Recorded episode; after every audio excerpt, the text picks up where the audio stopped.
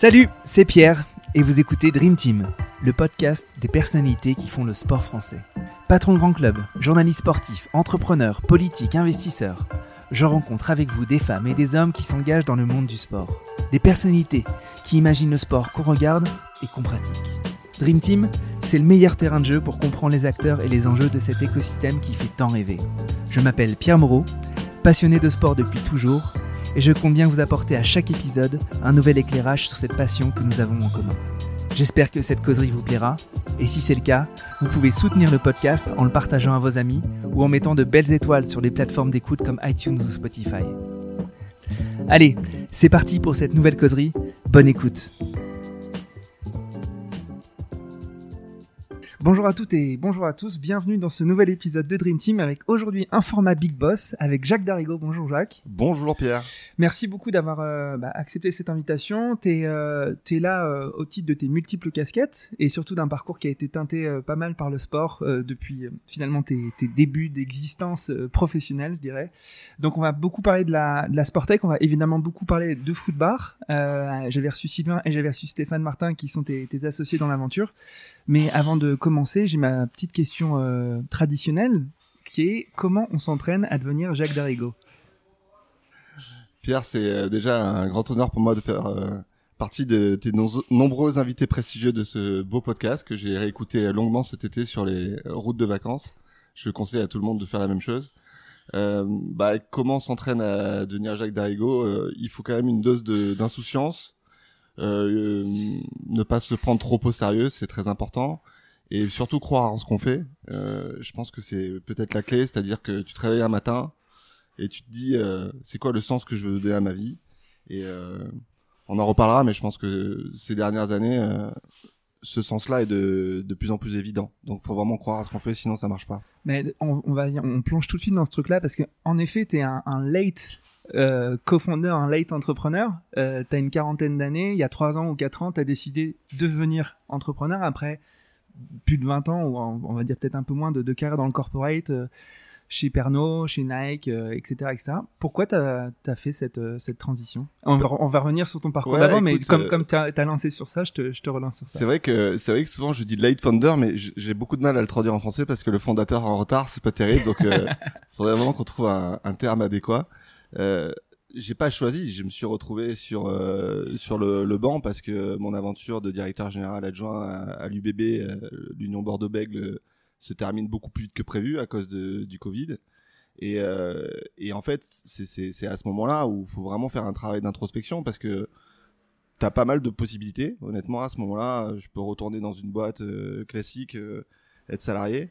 Et c'est Stéphane Martin qui, qui, me dit Attends, avant de repartir sur un job classique ou dans un club. Ou Stéphane qui t'avait rencontré au Girondin. Stéphane Martin qui m'avait rencontré et embauché au Girondin de Bordeaux trois ans, deux ans plus tôt. Et, euh, et c'est là où il me dit Attends, il y a, y, a, y a, deux garçons exceptionnels, euh, ça s'appelle Footbar, il faut que tu rencontres Sylvain et, et Loïc. Et, euh, et, ça a démarré comme ça. Ça a démarré par une première rencontre où ils me disent Tu peux pas nous présenter des, des prospects On va à la Ligue de foot où je connais plein de monde. Et de fil en aiguille, je les écoute pitcher. Je me dis Mais c'est trop bien.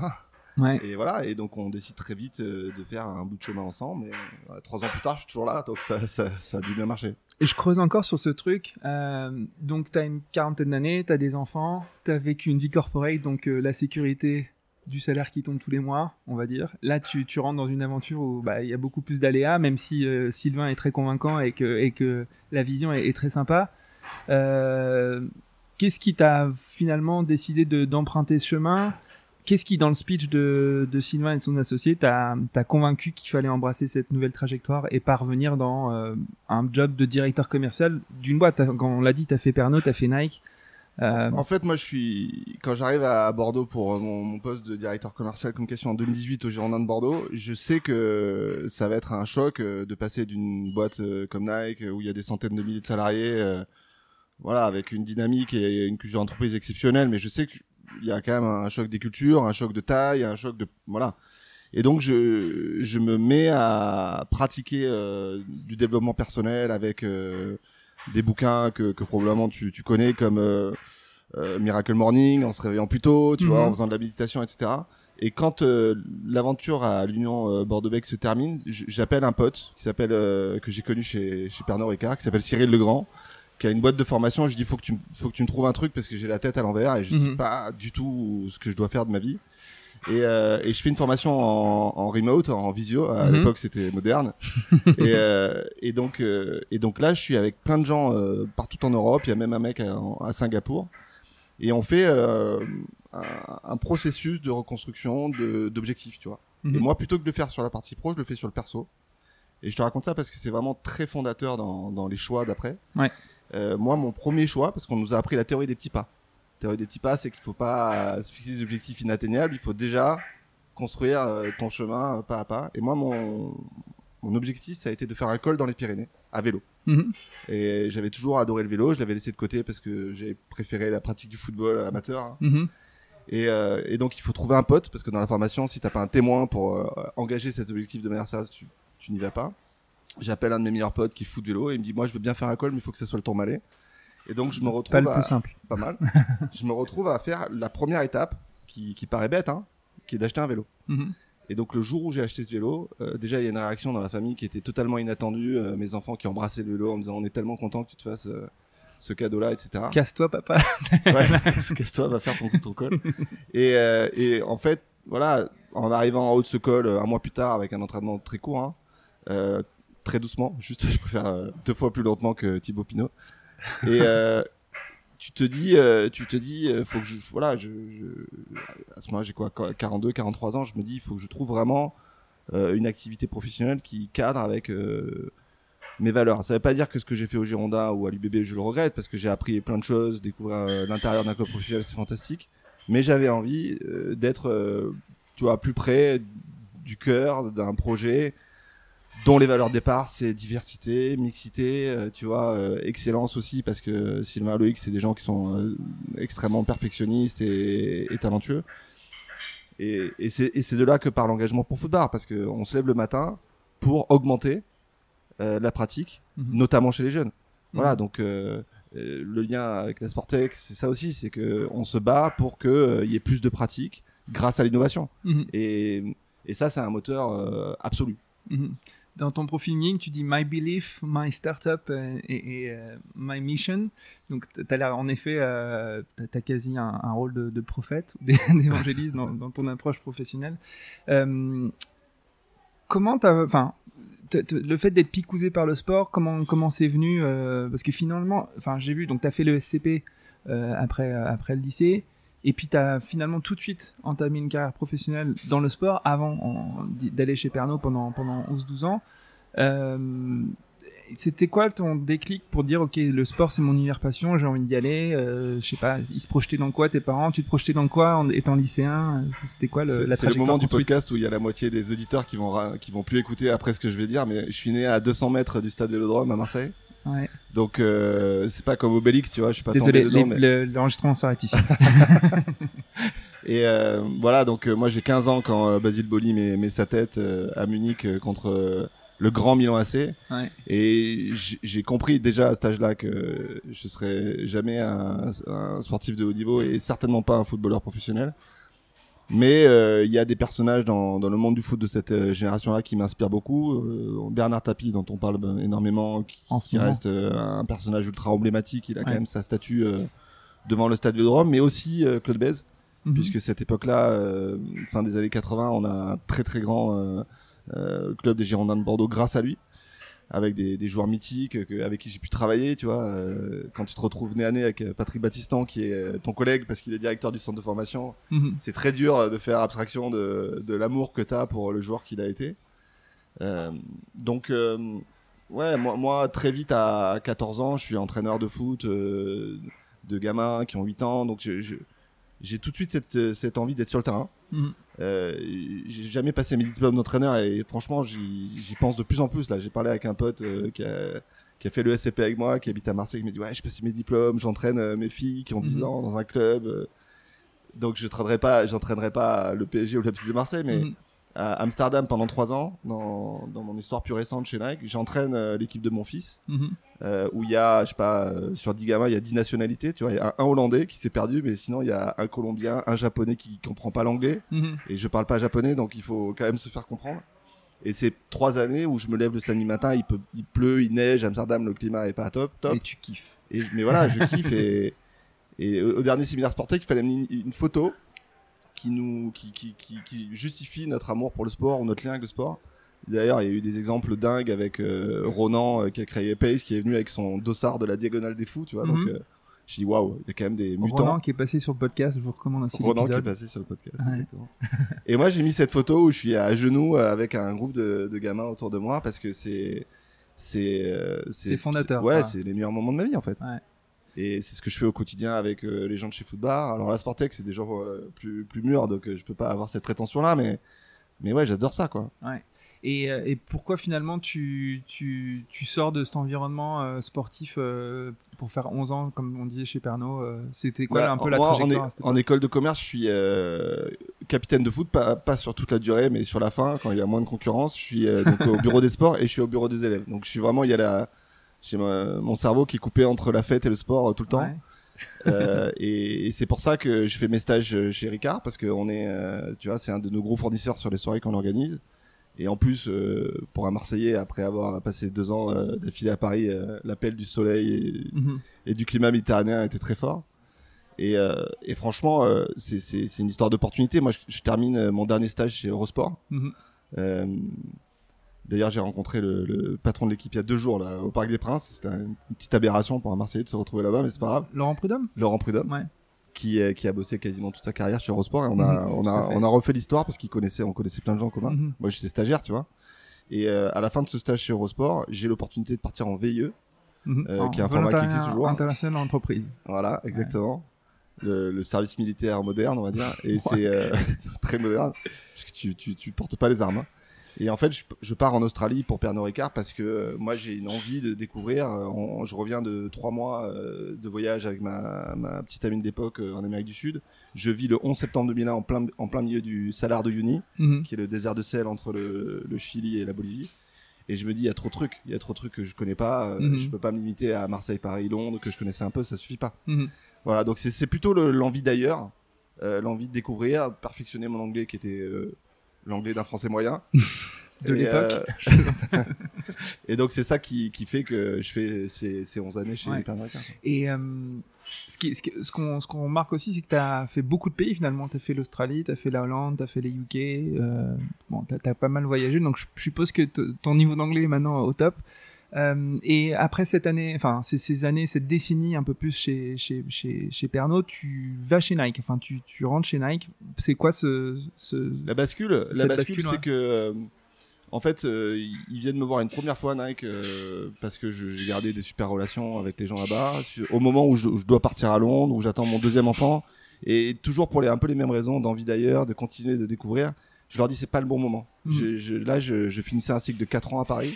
On était en 2011 et j'ai dit non, moi je, veux partir à Londres. Euh, Je savais qu'on avait une box à Arsenal, donc euh, je, pouvais voir quelques matchs. euh, euh, J'ai vu 2011, il y notamment un match où Thierry Henry Ouais, revient, ça. marque un but contre Leeds en coupe, en cup. C'est encore les belles années. euh, c'est d'Arsenal. belles années quoi, tu vois. Ouais. Donc euh, donc j'y vais pas et même pas deux ans plus tard, en, dans un café pas loin du Moulin Rouge, dans un bar à vin, je croise euh, le patron du foot de Nike France hein, qui s'appelle Philippe Massona. Je lui rends euh, hommage dans ce podcast c'est un super pote.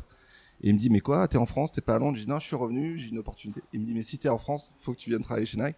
Et de ce jour-là, il ne me lâche pas. Mhm. Et il me dit, euh, il prend mon mail, mon machin, il et à un moment j'y vais, tu vois. Je dis, Mhm. t'as rien à perdre. D'ailleurs, j'y vais en costard, ce qui était une grave erreur parce que chez Nike, euh, c'est pas du tout le- La culture. la ouais. culture. Et, et là, je tombe sur un, le DG de, de l'époque qui s'appelle Eric Reno. Et, et en fait, je suis frappé par l'évidence. J'ai envie de faire ça, quoi. Ouais. J'ai envie de faire ça. Et c'est une rupture, c'est un peu comme un divorce parce que 11 ans dans une boîte comme Pernod Ricard, tu vois, je connais vachement bien la famille. Mhm. t'es attaché à plein de gens et la culture est géniale. Mais, mais là, l'appel de l'appel du, du foot du midi, euh, l'appel de ouais de cette euh, magnifique marque est trop fort. Donc euh, voilà. Ok. Et donc, en fait, ce qui, ce qui aussi euh, est le, le fil rouge de ta carrière professionnelle, c'est la part- enfin, l'aspect de direction commerciale, business. Euh, qu'est-ce qui change entre faire le business chez Pernod et faire le business chez Nike et faire le business chez Footbar Ok. Alors entre Ricard et Nike, c'est très facile. Euh, moi, j'ai un très bon exemple, c'est que ben il y a tout le temps des conflits entre les grandes marques et les, et les grandes enseignes de distribution. En ce moment, je crois que c'est Leclerc, mais chacun à leur tour, les, les, grandes enseignes pénalisent les grandes marques. Ouais. Et donc, tu es toujours dans un rapport de force inversé où tu es, quand même dépendant. C'est-à-dire que quand euh, on sort tes produits du linéaire, euh, tu souffres. Tu souffres beaucoup. Quelles que soient les conditions de la négociation, tu souffres énormément. Et euh, chez Nike, on, a un, client qui s'appelle Leclerc Sport et Loisirs, qui est une enseigne sport, euh, tu vois, avec des magasins euh, très typés grande distribution. Et en fait, c'est nous qui décidons si on va leur vendre des produits ou pas. C'est-à-dire qu'on leur dit, bah, si vous mettez pas les produits en avant comme on veut, on va pas vous vendre de produits Nike. Ce qui est 30% minimum, euh, voire 40% de leur chiffre d'affaires. Donc c'est Mhm. dramatique si on arrête de vendre. Et eux, ils nous demandent des promos, ils nous demandent euh, des produits auxquels ils n'ont pas accès, parce qu'il y a des segments de cons- segmentations de produits en fonction des typologies de magasins. Footlocker a, a plus de produits euh, que euh, bah, Intersport ou Mhm. sur la partie lifestyle, par exemple. Et donc moi, je, je, je, je découvre euh, qu'en fait, tu, tu as beaucoup plus de pouvoir quand c'est toi qui décides. Mhm. Puisque euh, Leclerc, moi, j'y vais les voir un jour pour leur dire, on s'arrête de travailler vous. Mhm. Et c'est eux qui sont effondrés. Ouais. Et pourtant, ils m'ont fait attendre euh, 30 minutes euh, au chaud euh, dans une salle d'attente. Euh, J'ai rien contre eux. Hein. C'est Mhm. c'est juste euh, pour raconter l'anecdote. C'est les us et coutumes, quoi. Ouais. Et, euh, et Footbar, bah, c'est c'est vrai que t'as un peu ce sentiment permanent de David et Goliath. C'est-à-dire qu'une startup, c'est souvent toi le petit. Et, et moi, ce que j'ai essayé d'apprendre euh, collectivement, à, j'ai quand même un, peu- un peu plus euh, euh, d'âge que, le- la moyenne de- des salariés de Footbar. On est une trentaine aujourd'hui, c'est c'est de 24 ans la moyenne, tu vois. Donc Mhm. il y a quand même beaucoup, beaucoup de jeunes. C'est de dire non, on n'est pas le petit. Mhm. Nous, on arrive avec une proposition de valeur qui est unique puisqu'on n'a pas vraiment de concurrents. euh, On a un marché qui est super neuf. Donc, on, on, doit, on doit assumer, Ouais. en fait, euh, notre discours. Il faut pas. C'est bien d'être humble, bien sûr, parce que je veux dire, on est tout petit. Ouais. Mais c'est aussi bien de d'avoir un peu cette confiance en soi qui permet de, de dire on est fier de ce qu'on fait. Ouais. Et j'ai beau avoir euh, Decathlon en face de moi, Intersport, ben on n'a pas à rougir. Parce Mhm. que nous, on se lève le matin avec, euh, avec euh, une mission euh, de vie euh, ou de vie professionnelle qui est hyper relevée et on la revendique. On est capable d'un côté de recevoir des gamins de 11 ans du Red Star euh, dans le cadre d'un Red Star Lab où on va leur apprendre à coder. Mhm. On va leur apprendre de l'UX design, c'est-à-dire euh, du, design sur l'application. On va leur apprendre des, des- des- des techniques de vente Mhm. et on va leur montrer qu'on peut avoir une carrière dans le foot sans être professionnel parce Mhm. qu'ils le sauront pas tous en fait. Mhm. Et, euh, et moi, je suis contre ce discours de faire croire, sous prétexte qu'on a une app, Mhm. qu'on va aider des enfants à devenir professionnels. C'est un mensonge. On va les aider à progresser. Mais, mais, mais s'il y a quelqu'un qui est capable de me dire aujourd'hui sur un groupe de gamins de 10 ans, de manière certaine, que un tel ou un tel, il va être pro, bah, j'y crois pas. Quoi. Tu parles de ton sort là ou? Je parle de personne. Non, je sais pas. Alors, on va revenir sur euh, sur ce que tu viens de dire. Donc, euh, même si on, sait, on est petit, il faut pas, il faut cranter haut parce que on apporte beaucoup de valeur. T'apportes une techno euh, sans doute euh, assez singulière, assez unique sur un marché. Euh, mais avant, quand t'étais chez Pernod, quand t'étais chez Nike, quand t'étais au Girondin, t'avais une IP, une propriété forte, intellectuelle, euh, avec un ancrage, un héritage qui est dans dans dans, dans l'esprit de tes interlocuteurs, et qu'une proposition de valeur qui n'était pas technologique comme les peut l'être Footbar. Euh, comment, quand tu étais, bon, étais directeur commercial chez au Girondin, euh, ça commençait à, à aller mal ou pas au Girondin à l'époque où c'était pas encore le. Non, le début 2018, euh, on sait pas encore. Enfin, moi, je sais pas encore. Il y en a qui savent peut-être que le club va être vendu. D'accord. Il y en a qui le savent euh, sans doute. Euh, donc moi j'arrive 2018, euh, tu vois, euh, le même jour, enfin le lendemain du premier match de Jules En. Coupe de France à Granville, Ouais. Jules Koundé qui est au Barça maintenant. qui est au, qui est au Barça. ouais. Ouais. On n'a pas la même trajectoire, mais c'est pas grave. C'était super euh, impressionnant de voir euh, la, la- la rapide évolution qu'il a pu avoir. Chouamini s'impose euh, à peine dans Mhm. l'équipe pro et Gourvenec vit ses dernières semaines Mhm. en tant qu'entraîneur.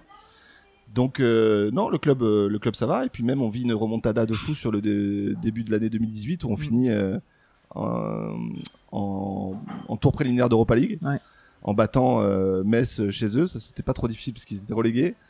Et euh, il fallait que, que Nice perde à Lyon. Et Nice euh, met un but en première mi-temps. Euh, Il y a mes potes qui m'envoient des textos parce qu'on me voit à la télé euh, Mhm. sur Bean avec Stéphane Martin à qui je donne les, les scores en live. Mhm. Qui était Parce du que coup les DG à l'époque. Tiens-toi bien, ça Ouais. c'est important pour la technologie. La technologie. les textos de mon papa arrivent plus vite que la mise à jour de l'application de l'équipe. D'accord. Voilà, donc j'avais 10 secondes d'avance sur tout le monde dans le stage, j'étais hyper fier. et, et ça, c'est des moments uniques, tu vois, t'es dans l'avion des joueurs, tu reviens, tu fais un, trois tours préliminaires avec un, un dernier tour contre la Gantoise euh, le fin août euh, 2018 où le stade est plein, Ouais. à guichet fermé. Chouamini dira ce jour-là, euh, voilà, qu'il a senti les vibrations dans les vestiaires. et- Ouais. Donc ça, c'est des, c'est des moments euh, hyper riches. Euh, assez rapidement, je pense que c'est à partir de juillet, euh, les Américains commencent à débarquer au Hayan, le processus de vente est assez long. Ouais. Donc ouais, ça, ça, ça, s'est- ça a commencé à se dégrader un peu à partir de là. Mais... Note pour plus tard, faire gaffe aux ricains qui rachètent des clubs français. hein. On, on dira ça à Jean-Michel euh, Aulas. Ouais.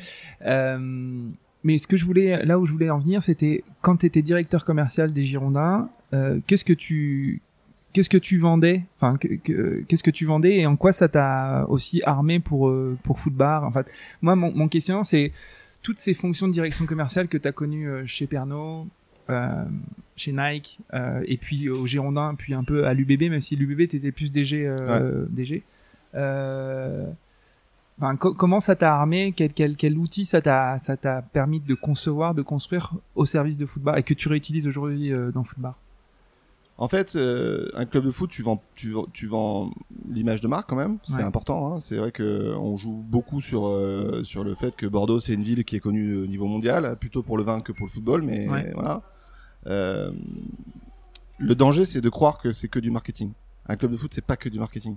Et il y en a qui se sont cassés les dents, notamment euh, notamment voilà dans l'ère King Street, etc Mhm. en, en, en oubliant qu'avant tout, c'est euh, probablement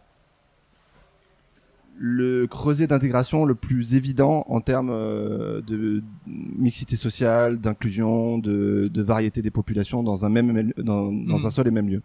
Et, et donc oui, on veut remplir le stade, mais pas à n'importe quel prix. Mhm. Moi, je me suis cassé les dents sur une politique tarifaire euh, justement pendant ces matchs de tour préliminaire où les ultras m'ont dit t'as rien compris, etc. Donc, euh, j'avais mis le, le tarif du dernier match à 15 euros, euh, prix unique. Ils m'ont dit c'est ça, ça marchera pas. Il y avait 1000 personnes qui avaient leur billet pour le match une, une semaine avant le défi contre la Gantoise et on a 42 000 places. Donc on change en 24 heures toute la tarification de la billetterie. Il y a euh, voilà, l'équipe billetterie travaille tout le samedi pour que ça soit faisable et on passe tout le stade à 5 euros. Et on fait guichet fermé. Mhm. Et on offre plein de places à des partenaires, etc. Donc il y a, y, a la- il y a la théorie, il y en a qui arrivent avec des théories américaines, Mhm. pour remplir les stades, il faut cultiver la rareté, etc. Et il y a la pratique. La pratique, c'est que tu peux, tu peux déployer des, des talents de, de marketing de fou. Si ton équipe ne gagne pas des matchs, Mhm. tu remplis pas le stade. Si t'as pas des, des gens qui incarnent le maillot en mouillant le maillot, tu vois, on voit plein de joueurs qui embrassent le logo de leur maillot. Bon, qu'est-ce que ça veut vraiment dire, tu vois? Qu'est-ce que ça veut dire? Est-ce que euh, aujourd'hui t'as des gens qui sont nés euh, dans leur ville d'origine, qui jouent dans leur club? Euh, Pas énormément, tu vois. Il y a un exemple à l'OM avec Ndiaye qui a été formé au club, qui revient, etc. On sent que lui, il y a un amour. euh, voilà, plus important que les autres. Les, les Parisiens, il y a plein d'exemples, Matuidi, etc. Bon, tu vois, c'est des gens qui incarnent beaucoup mieux Mhm. euh, que les autres, quel que soit le, le niveau. Donc, quand tu es au Girondin, tu vends en théorie des billets, du sponsoring. Et là, pareil, c'est, tu vois, il y a beau avoir des, des KPMG, des Nielsen qui te font des, des méga études pour te valoriser euh, avec des, des sigles euh, toujours un peu complexes pour, euh, pour faire intelligent. La vérité, c'est que, la vérité, c'est que, moi, le bistrot régent, Marc Vanov, qui est connu parce qu'il est passé sur, sur qui veut être mon associé en tant que juré, il me dit, euh, je, je m'en fous des stats. Mhm. Il me dit, je veux mon, je veux mon nom euh, sur la face avant du maillot ou Mhm. sur la face arrière, mais c'est ça qui compte et je veux que les, de temps en temps, il y ait des opérations avec les joueurs qui viennent dans mes restaurants parce que ça m'amuse. Mhm. Donc, c'est- irrationnel. Et évidemment, quand tu fais du sponsoring, tu fais tout pour que ça soit rationnel. Tu vois, tu mets des packages, etc. Mais euh, je, je connais pas les prix exacts de, de la face avant ou de la face arrière au PSG, mais on parle de plusieurs millions d'euros, voire de plusieurs dizaines de millions d'euros. Tu vois, l'intangible, l'intangible est très fort dans le football. Ouais. Beaucoup plus fort que chez Nike, où tu vends une paire de baskets, où c'est très tangible. Même si dans une paire de, de, de, de foot euh, à 280 balles, le coûtant, Mhm. c'est pas ça. Hein. Mhm. C'est- beaucoup beaucoup moins. Donc tu achètes évidemment le fait que tu as Mbappé qui la porte et compagnie, tu vois. Ouais. Chez Ricard c'est pareil. Mm. C'est pas le même prix que la marque Carrefour parce que il y a une histoire, il y a un engagement sur euh, sur plein de domaines, notamment dans le sport, même si aujourd'hui ils ont plus le droit. Ouais. Avant avant la loi E20, il y a le circuit Paul Ricard, il y a des Ouais. il y a des tabarlis qui traversent la mer grâce à donc tu vois, il y a cet engagement, ça paraît loin parce Ouais. que aujourd'hui l'alcool et le sport font, font pas hyper bon ménage, ménage, mais la Formule 1 ça a été le champagne au monde pendant des années des années, tu vois. Hmm. Donc euh, donc je dirais que Footbar, on a on n'en est pas encore là. Non. On vend que du tangible. Hmm. Et, et, et justement, quand moi j'arrive, je dis c'est trop tangible. Mhm. C'est-à-dire que je te donne un exemple très concret. Ouais. Le packaging, c'est une boîte à pizza miniature sans, euh, sans accroche du capteur à, à l'intérieur ni de la batterie. Mhm. Donc quand tu secoues la, la boîte, euh, t'entends clic, clic, clic, tu, Mhm. tu, sens, tu sens que ça bouge. Il n'y a pas de notice, il n'y a pas de code barre, il y a, y a, y a voilà, c'est pas l'expérience Apple, quoi. C'est pas l'expérience Apple. Ouais. C'est brut de décoffrage. Et le premier truc que je dis, c'est si on se lance en B2C, Mhm. puisqu'on était en train de renifler Decathlon, je sais pas qui renifle qui, mais tu vois, on était en train de commencer à parler avec eux. Il nous faut une, une boîte où, Ouais. où les Il y a gens un se effet disent, wow. euh, il y, a, il y a un côté, euh, je Ouais. découvre, qu'est-ce qui se passe? La magie. et, et on a un stagiaire, euh, j'en parle avec euh, un peu d'émotion, parce que malheureusement, ce- c'est, il est décédé l'année dernière, qui Ah, s'appelle. Théo, qui en un mois euh, bah, nous sort un packaging de folie, qui est toujours d'actualité. Mhm. On a mis son nom euh, sur le packaging en son hommage. Et, et d'un coup, tu construis une marque. Donc Loïc et Sylvain, c'est deux ingénieurs ultra talentueux. Le marketing, ça leur parle moins que euh, Ouais. la tech, le, le codage euh, Ouais. et l'IA, ce qui est normal. Et tu passes d'un produit à une marque. Mais, mais du coup, tu, tu, tu fais un très bon parallèle parce que c'est ce que je dis, c'est que tu avais des IP fortes euh, dans tes anciens employeurs. Maintenant, tu crées l'IP d'une solution tech, enfin, en plus du hardware. Bon, c'est du hardware et du software, Footbar. Euh, Et c'est Garmin et Strava, quoi. C'est Ouais, que. exactement. Et donc, j'allais exactement revenir à ça. C'était quoi les, les modèles d'inspiration? On a parlé d'Apple et Expérience Wahoo quand tu ouvres ta boîte d'iPhone. Comment vous avez un peu mappé les, enfin, les, bons, les, les bons modèles d'inspiration pour dire, bon, bah, Footbar, faut qu'on aille dans cette direction euh, pour telle raison ou pour telle raison, tu vois? Écoute, euh, ça, ça fait le lien avec euh, mes histoires de tourmalet et de vélo, mais moi je suis un gros gros utilisateur euh, Strava. Euh, chez Nike, j'étais un gros utilisateur de Nike euh, Running Club. Euh, jamais de Nike Training Club parce que j'étais pas fan de de, de, de, voilà, de salle de gym et de muscu et tout ça et de, de training trop intense. Mais euh, ouais, c'est ça l'inspiration de, de- depuis toujours, c'est Strava. Mhm. Depuis toujours, on se dit, euh, on veut être la plus grande communauté de footballeurs au monde, et voilà. Ouais. Et c'est vrai que en peaufinant le discours, on, on a rajouté Garmin parce que Strava, il n'y a pas de device. Ouais. Voilà, c'est juste la communauté. Tu peux plugger avec euh, des API euh, pratiquement toutes les euh, montres connectées ou capteurs que tu veux. D'ailleurs, tu peux maintenant aussi connecter les les chiffres de football. Donc les datas, tu peux les plugger dans ton dans ton Strava et avoir dans ton fil ta session de foot qui est quand même plus sympa avec des vrais stats que aujourd'hui si tu fais du foot avec Strava c'est une, une carte où il y a plein de zigzags Mhm. parce qu'en fait c'est en mode GPS Mhm. et donc euh, bah ça dit rien quoi tu vois Ouais. tu, tu vois une espèce de gros trait euh, farfelu sur un terrain c'est bizarre donc euh, donc c'est- les deux les deux sources d'inspiration principales après euh, pour être franc là nous on lance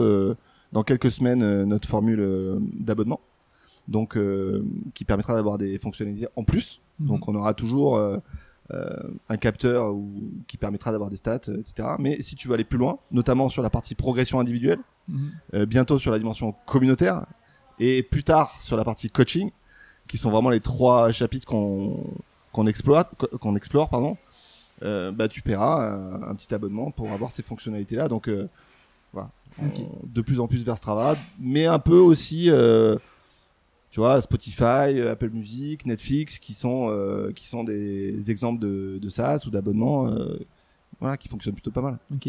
Bon, rentrons euh, en- vraiment le tête baissée dans, dans Footbar maintenant. On a un peu parlé de, toi, de ta trajectoire et un peu comment tu t'es construit euh, professionnellement, évidemment. Euh, Footbar, tu dis, vous étiez 30 euh, aujourd'hui. Euh, aujourd'hui, tout se, se cristallise autour de ce hardware, donc de, ce capteur que tu mets sur ta jambe et qui permet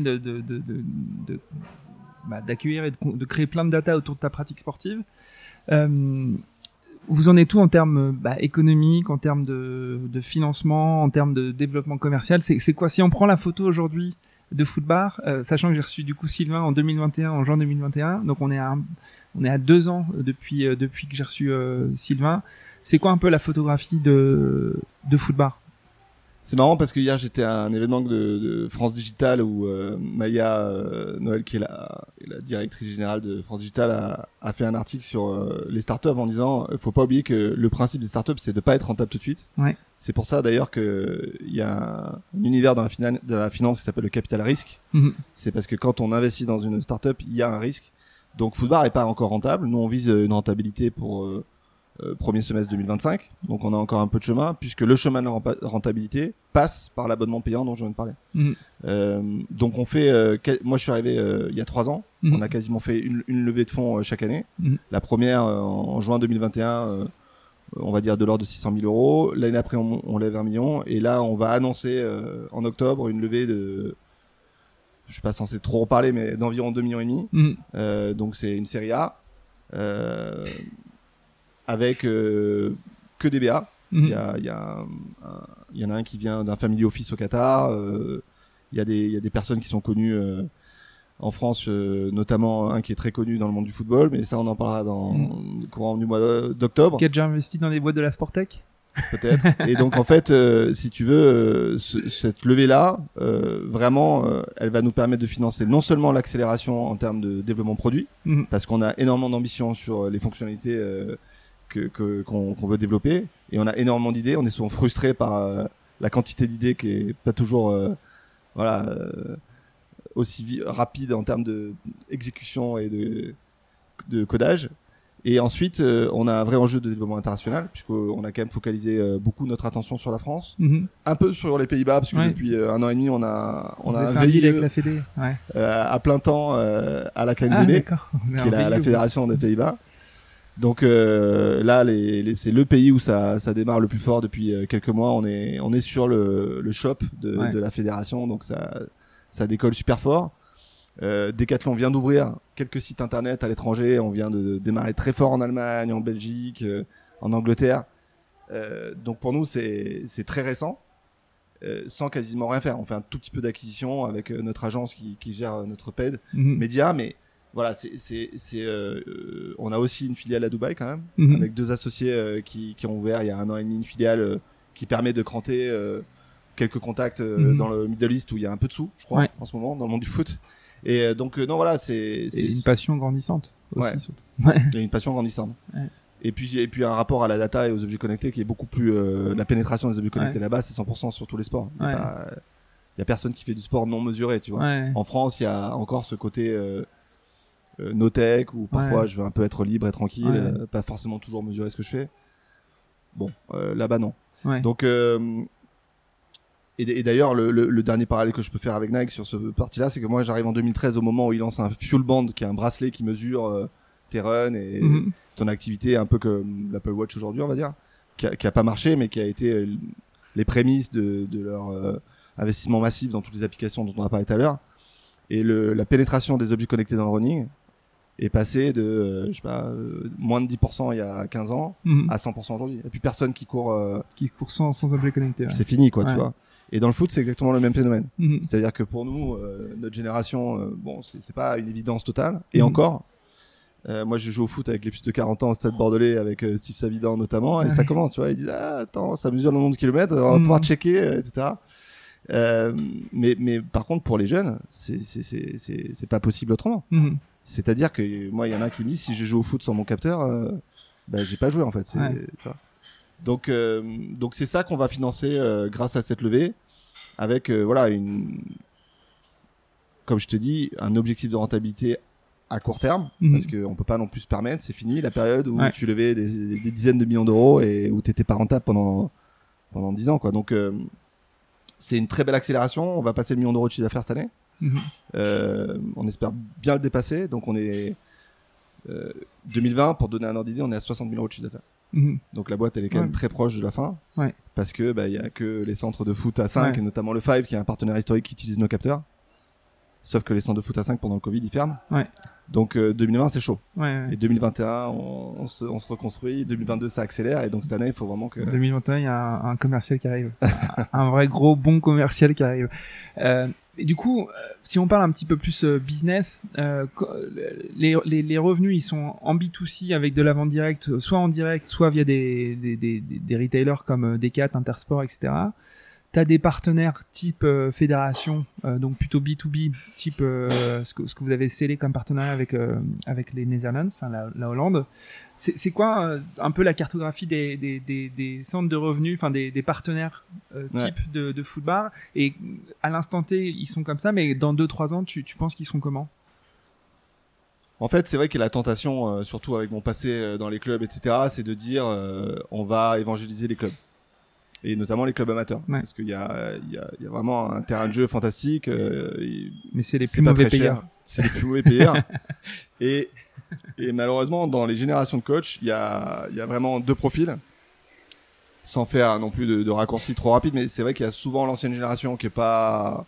Voilà, on a, on a vu un coach d'une équipe nationale africaine, une sélection nationale africaine, qui nous a dit mon meilleur outil de data, c'est mon œil. D'accord. Bon, là, on peut rien faire. Ouais. Tu vois, à ce niveau-là, on peut plus rien faire.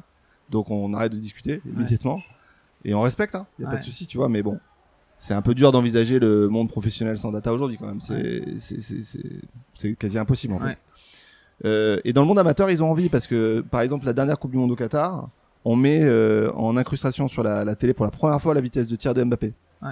Et d'ailleurs, elle est fausse sur le huitième de finale, ou elle est pas fausse, en tout cas, elle est pas précise. Mhm. On voit 63 km heure, on se dit, ça fait pas rêver, tu vois. Ouais. Le lendemain, le, le match d'après, il rajoute euh, une précision ultra importante, vitesse Mhm. moyenne, Mhm. et il rajoute une deuxième incrustation avec vitesse maximale. Mhm.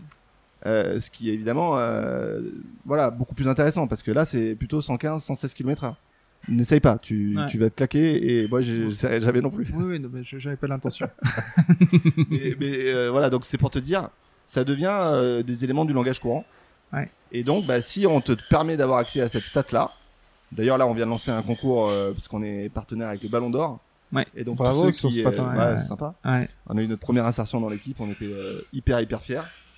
On aura notre deuxième insertion la semaine prochaine, donc on est encore plus fiers. Bon, bref, tout ça pour dire que ce concours, c'est celui ou celle qui a la frappe la plus puissante Mhm. nous accompagne à la cérémonie euh, du Ballon d'Or, donc c'est c'est ultra sympa. Ok. Et donc, euh, finalement, t'as pas tout à fait répondu. Non, je sais, je, je- je- je sais. Donc, euh, on n'est pas allé sur euh, cette cible-là parce que déjà, euh, euh, il fallait une force de, de- de frappe commerciale qu'on n'avait pas les moyens de, de payer parce qu'il Ouais. faut des, des dizaines de commerciaux. Donc, on s'appuie sur des gens. Là, on, on est en train de faire un deal avec une boîte qui s'appelle Osport à Mhm. Toulouse, Ouais. qui est l'équivalent de Madewis ou Intersport qui vendent des équipements sportifs au club. Et eux, ils ont déjà une flotte de 25 commerciaux qui vendent des maillots, des shorts, des plots, des, des survêtements, tout ce que tu veux. Et, donc rajouter euh, des, des capteurs euh, à leur euh, Mhm. À leur liste, c'est pas un problème. C'est toujours contraire, 99 euros le capteur, c'est ça? Pas du tout. Ah bon, c'était ça il y, a, il y a deux ans, non? Le pricing, c'est presque un, un thème à part à, à part entière. Ah, C'était à ouais. 59 euros et on, on va le passer à 69 euros, notamment avec le lancement de Il a l'abonnement. jamais été à 99 Il a été à 99 Ah, c'est ça, ouais. Ok, donc j'avais. T'avais la bonne info. Mais on a été agressif, on s'est dit on va être accessible au plus grand nombre. Ouais. Et donc euh, on s'appuie sur des gens comme ça, ça va peser 20% du business, le B2B à peu près. Mhm. Et donc évidemment le reste, c'est euh, bah, le, le sportif individuel. Ouais. Et en fait dans le foot, c'était vrai dans les clubs euh, pro euh, que j'ai parcouru, dans le rugby c'est pareil. La vraie richesse, c'est le joueur. Mhm. Tu vois ce que je veux dire, c'est que finalement, euh, voilà, c'est- c'est c'est la personne qui fait la différence, c'est le joueur. Et dans un club amateur, c'est pareil. C'est-à-dire que les clubs amateurs, ils ont, euh, voilà, pas énormément de moyens, mais le joueur qui veut progresser, il a envie de trouver des nouveaux outils, et c'est pour ça que ça marche aussi bien. Alors j'ai cité Decathlon, on est aussi chez Intersport maintenant, Ouais. euh, sur Cdiscount, sur Amazon et sur notre site internet. Moi, quand je réfléchis à Footbar et aussi vu euh, moi mon, mon, mon passé professionnel euh, récent, on va dire, je m'étais toujours dit que vous alliez pouvoir créer euh, toute la data qui permettrait de créer un avatar et créer son propre joueur dans FIFA, mais basé sur ses propres performances. Tu vois, si en fait euh, tu te dis bah en vitesse, euh, en force de frappe, en t'arrives à créer vraiment euh, un avatar avec sa data, mais en fait je me mets moi-même dans mon équipe et en plus ces données elles sont issues de ma propre pratique. Tu vois tu pourrais presque avoir une ligue de, de football avec que des, des pratiques, enfin des joueurs qui ont la data issue de football et, et pouvoir euh, jouer les uns contre les autres. C'est On va, peut-être un fi- peu. on va finir par te recruter, Pierre, parce que c'est une idée que qu'on a depuis longtemps, mais qu'on avait du mal à, Ouais, à mettre en œuvre, et on pense pas pouvoir le faire seul. ouais. Donc on aurait besoin d'un partenaire et il se trouve que euh, un de tes illustres euh, invité que tu as eu euh, il y, a, il y a quelques années. Il s'appelle Nicolas Julia. Je l'ai Ouais. croisé il y a deux jours à, à l'occasion d'un, événement où Ouais. j'avais ma casquette de président de la Sportec. Et bon, déjà, c'est un garçon, enfin, hyper simple, hyper accessible. Euh. Moi, j'avais mis le costard et tout pour aller à Matignon parce que c'était un événement qui a eu lieu à- à- avec la première ministre. Et, euh, et on en a parlé, on en a Mhm. parlé parce que je lui dis bon bah t'as as une flotte de, de cartes disponibles sur euh, 120 000 joueurs professionnels à peu près dans le monde. Ouais. Euh, nous on a 400 millions de joueurs professionnels euh, qui, qui demain peuvent avoir une carte FUT euh, comme dans le jeu FIFA euh, Ouais. accessible très rapidement. Donc Ouais. euh, bon, pour l'instant c'est un doux rêve. Pour l'instant c'est un doux rêve.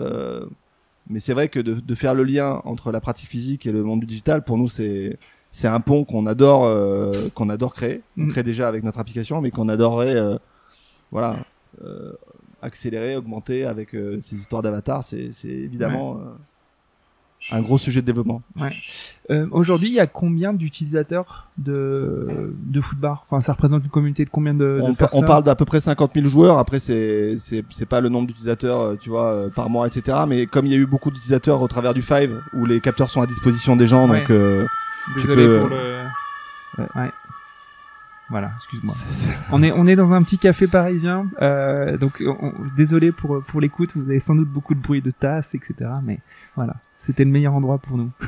mais il y a un autre chiffre qu'on utilise euh, assez fréquemment, c'est que là, on a passé le cap des 250 000 matchs. Mhm. Euh, c'est-à-dire le nombre de, de sessions où euh, des joueurs ou des joueuses ont, ont porté le capteur. Et ce chiffre-là, on pense le porter à 1 million avant, avant le début des JO, c'est sûr, euh, mais probablement dès la fin du premier semestre 2024. Ok. Et donc, ce nombre de matchs, ce nombre de, de détenteurs de capteurs, ou en tout cas ce nombre de capteurs en, en- en- dans, dans, dans- sur le marché, tout à l'heure tu nous disais le break-even euh, premier semestre 2025. Si on revenait, si on percolait à des, à des chiffres comme ça, c'est combien de capteurs pour atteindre le break-even euh, C'est- pas que combien de capteurs, parce que comme je t'ai Oui, parlé d'abonnement, mais, mais c'est combien de pourcentage de users euh, Ouais. s'abonnent. Ouais. Et ça, c'est des, c'est des réflexions. Tu vois, là, je vais passer du temps avec l'un des fondateurs de Deezer la semaine prochaine. Euh, on- en fait, on, on va chercher euh, de l'inspiration partout parce que Ouais.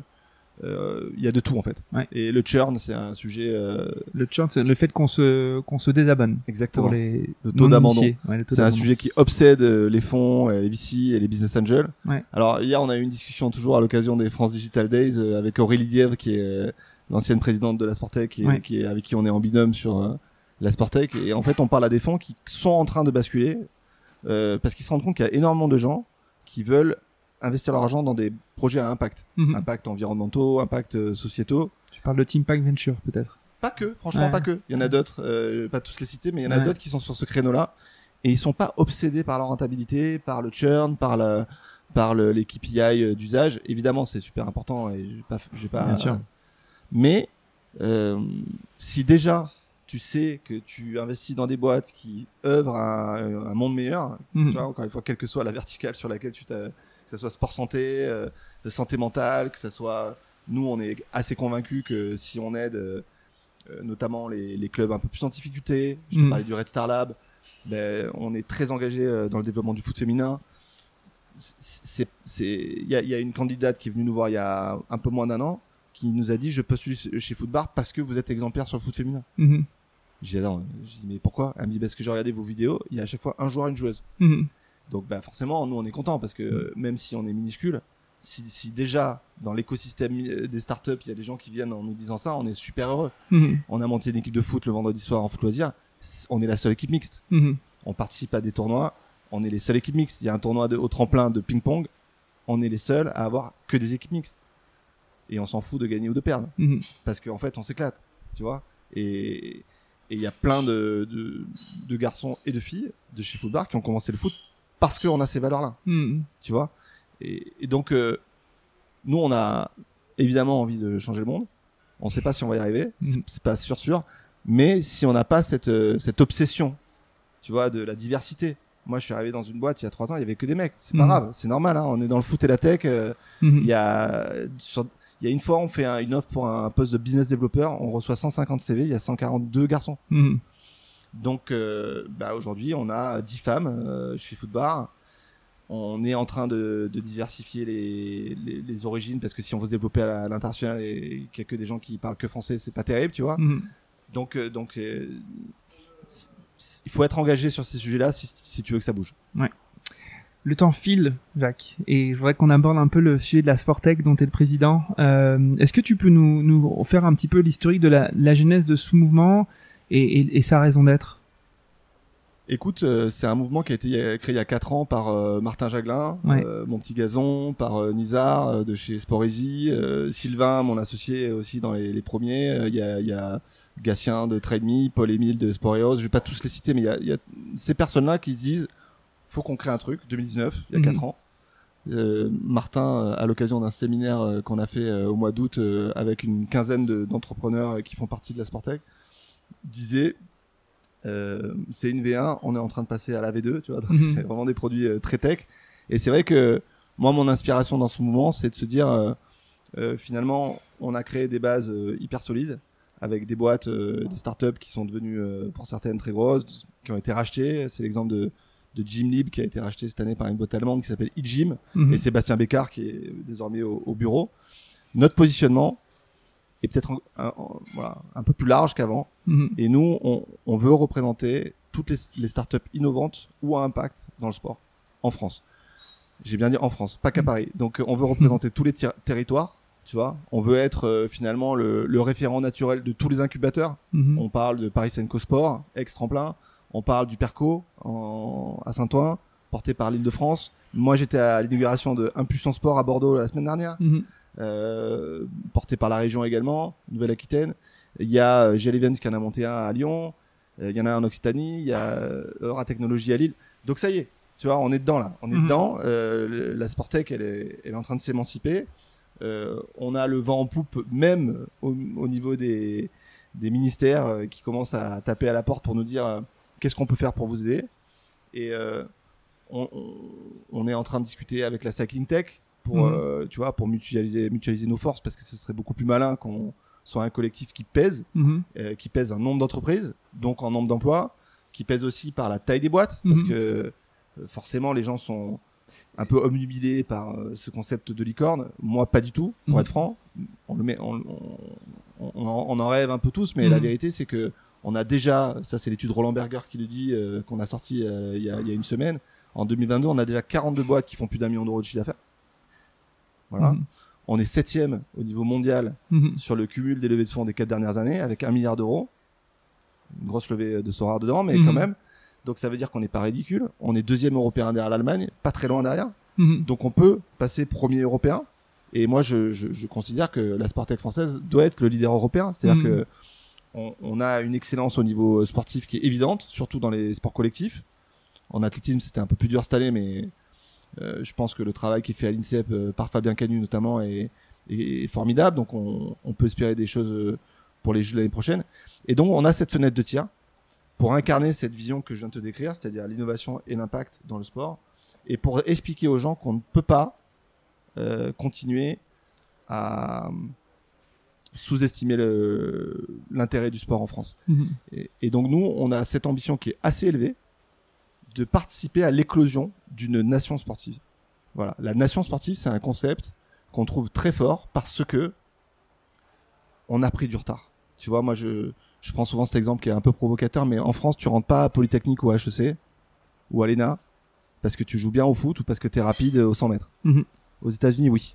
Aux Mhm. États-Unis, on te paye tes universités à Harvard et à Berkeley parce que tu es bon en basket ou en foot Mhm. ou en voilà. Alors je je dis pas que les États-Unis sont exemplaires sur tous les sujets, ils ont Mhm. d'autres problèmes euh, d'obésité, etc. Mais voilà, donc on a un coût de 17 milliards d'euros que répète souvent la ministre Amélie euh, Oudéa-Castéra, euh, 17 milliards à la sédentarité. Ça veut dire que on, on- on doit remettre la France au sport. Mhm. C'est le thème central de la Sportec, mais on a aussi ce côté divertissement, c'est-à-dire euh, l'expérience des fans ou des spectateurs, le Web 3, tout ce que propose l'univers euh, des NFT, du e-sport. Donc, on a envie, voilà, que le sport soit central Mhm. et pas le voilà et pas euh, dans un cercle périphérique, tu vois. Et, et quand on se rend compte que sur un terrain de jeu, on répond aux, aux enjeux de mixité sociale, d'inclusion, de santé mentale, de santé physique, de diversité, en fait, on se rend compte que c'est c'est là où on met tous les Français et toutes les Françaises d'accord. Mhm. Voilà. Donc, Mais- on reste à notre place. On est euh, un collectif de start-up, Ouais. mais avec une grosse ambition. Mais constituer ce collectif, c'est pour aller chercher quel leverage et auprès de qui? Écoute, très concrètement, nous, Ouais. on, on est en train de parler avec la BPI, Ouais. voilà, pour qu'il y ait un référent sport à la BPI, pour qu'il y ait euh, du soutien financier, parce que c'est une chance qu'on a en France d'avoir un, organisme financé par l'État qui aide les startups. Euh, Aujourd'hui, il y a un podcast qui s'appelle Les Meneurs, c'est bien, c'est Mhm. pas suffisant. On a besoin de l'ANS, l'Agence nationale du sport, pareil, qui a des financements pour euh, des nouveaux équipements sportifs, etc. Il faut qu'on ait euh, on a parlé d'un guichet unique, tu vois, euh, à l'ANS, à la BPI, pour qu'on puisse avoir des personnes identifiées à qui on peut parler. Mhm. On travaille avec Cédric Roussel, qui est délégué interministériel, qui est entre Bercy et, les- et le ministère des Sports, qui nous aide, qui nous aide aussi à, à comprendre, tu vois, ce, ce- La ce- nébuleuse. voilà, nébuleuse publique. Et puis, ça suffira pas, il faut des privés. Ouais. Et là, il y a une bonne nouvelle, c'est qu'il y a de plus en plus de fonds qui euh, investissent dans le- la Sportec. Alors évidemment, tu les connais tous, mais si on, les dit tous très rapidement, Origins avec Blaise Matuidi, Ouais. Team Pack, on en a parlé avec euh, notamment Benjamin Kaiser ou Malia Metella avec qui j'étais hier. Mhm. On a évidemment Atlico Venture avec Arthur Avec euh, qui a été euh, chez toi euh, il y a pas longtemps, euh, où plein de sportifs investissent. Euh, Pierre Gasly, euh, que je connais bien parce qu'il est euh, investisseur chez Footbar, il est dans pas mal de coups Mhm. et il y en a un gros qui arrive bientôt. Voilà, il y a des, il y a 24% des investissements de la Sportec en 2022 Mhm. en France. Hein, 24% c'est des athlètes investisseurs. Mhm. Ça c'est un mouvement récent. C'est pas, c'est pas 2%, c'est 24%. Ouais. Donc, il y a E- Eric de Binière qui a créé un fonds qui s'appelle Offload. Euh, euh, offload, ça veut dire euh, passe après contact en, en rugby. Mhm.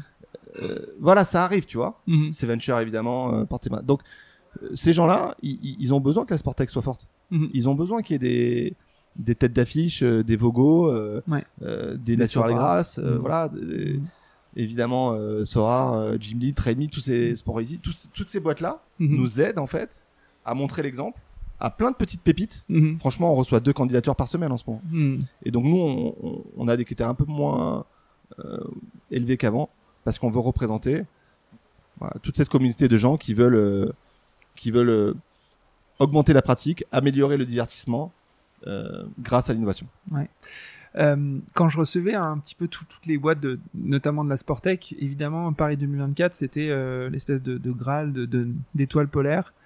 Euh, Qu'est-ce que ça veut dire pour vous, Paris 2024 Qu'est-ce que ça, ça va changer pour Footbar Est-ce que ça a un impact? Est-ce que c'est ou pour Footbar ou pour la Ouais, Sportec hein? pu- ouais, je vais plutôt répondre pour la Sportec parce que honnêtement, euh, il y, a, il y a deux choses. Moi, je, je considère que les jeux, les jeux sont très importants, mais c'est l'après qui, qui nous interpelle. Qu'est-ce qui va se passer après? Ouais. On veut vraiment qu'il y ait un héritage, que le soufflet retombe pas le lendemain de la fin de la cérémonie de clôture. Mhm. Toutes les boîtes qui ont des relations euh, commerciales avec les jeux, ils, ils peuvent pas en parler. Alors moi, je peux parce que euh, je, je, je travaille pas pour eux, mais tu vois, par exemple, Sport Heroes, Mhm. ils font la- l'application du marathon pour tous Mhm. ils peuvent pas en parler. Mhm. Sinon, ils se font taper dessus.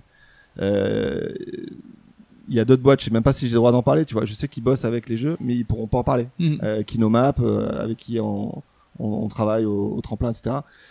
Et tu peux tout lâcher, personne Je peux tout lâcher. je peux tout lâcher. mais donc, il y a un peu cette frustration de pas pouvoir en parler parce que nous, on adorait faire des communiqués de presse en disant euh, les startups françaises à l'honneur euh, au jeu, tu vois. Ouais. Sauf qu'il y a des LVMH et d'autres sponsors super hein, qui Ouais. mettent des centaines de millions qui disent ah bah nous euh, si on a payé c'est pour justement voilà donc c'est un peu un paradoxe où on devrait être super fier de, de nos pépites françaises tu vois qui aident Ouais. à avoir des jeux plus modernes plus créatifs plus innovants maintenant on n'a pas dit notre dernier mot Mhm. donc on, on a deux trois idées en tête pour euh, participer quand même au jeu faut créer un nouveau rang de partenaires. Ouais, ouais, mais euh, on a par exemple une idée qui est de participer au relais de la flamme en, en faisant un tour de France Ouais. euh, avec nos startups dans les territoires qui viendraient présenter notamment aux, aux partenaires institutionnels ben, leurs- leurs innovations, leurs projets, Mhm. pitcher comme on dit.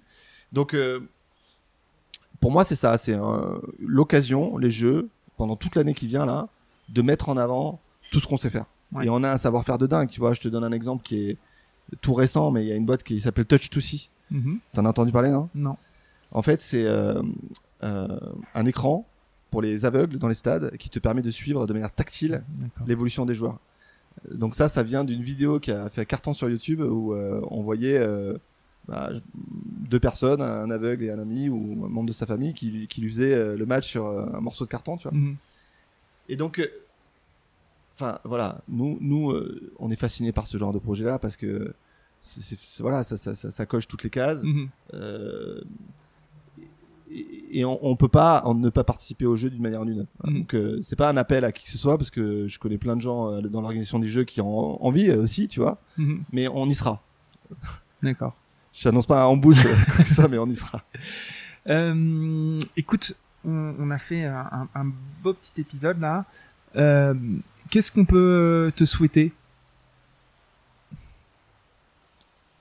Franchement, moi, ça fait que 2-3 mois là depuis Vivatech euh, que je suis à la présidence de la Sportec. euh, c'est bizarre de dire ça, mais je me sens bien, tu vois. Je me sens bien. J'adore incarner ce collectif. je me sens bien chez Footbar. J'habite à Bordeaux. On peut me souhaiter que ça continue, quoi. Ce serait Ouais. déjà, ce serait déjà pas mal. Ok. Et euh, j'ai aussi, euh, bah, j'ai une question qui est un petit peu détournée de celle, que je viens de te poser. C'est qu'est-ce qui te rend optimiste et qu'est-ce qui te rend pessimiste pour Footbar Ah, moi, je, tu sais, on dit souvent. euh, T'es un éternel optimiste. Ouais, les optimistes, c'est des imbéciles heureux, et les pessimistes, c'est des imbéciles malheureux, tu vois. Donc moi, je, je préfère rester dans la, dans la case imbécile heureux.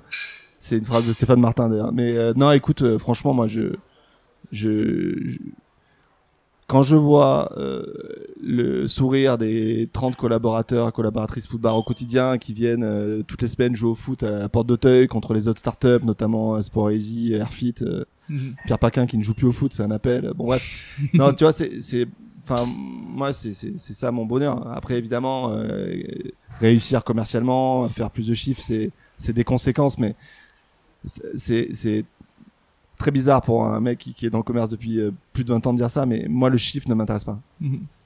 Et quand je demande à des gens, euh, est-ce que tu te rappelles des objectifs que je t'avais fixés il y a 10 ans Mhm. La réponse est toujours non. Mhm. Par contre, quand je leur demande, tu te rappelles avec qui tu travaillais il y a 10 ans La réponse, c'est qu'ils s'en rappellent. Ouais. Donc moi, je me rappellerai toujours des gens avec qui je travaille, parce que c'est des personnes que j'aime profondément. Et c'est ça qui me, qui me drive. Qui Donc je suis très optimiste. Ok.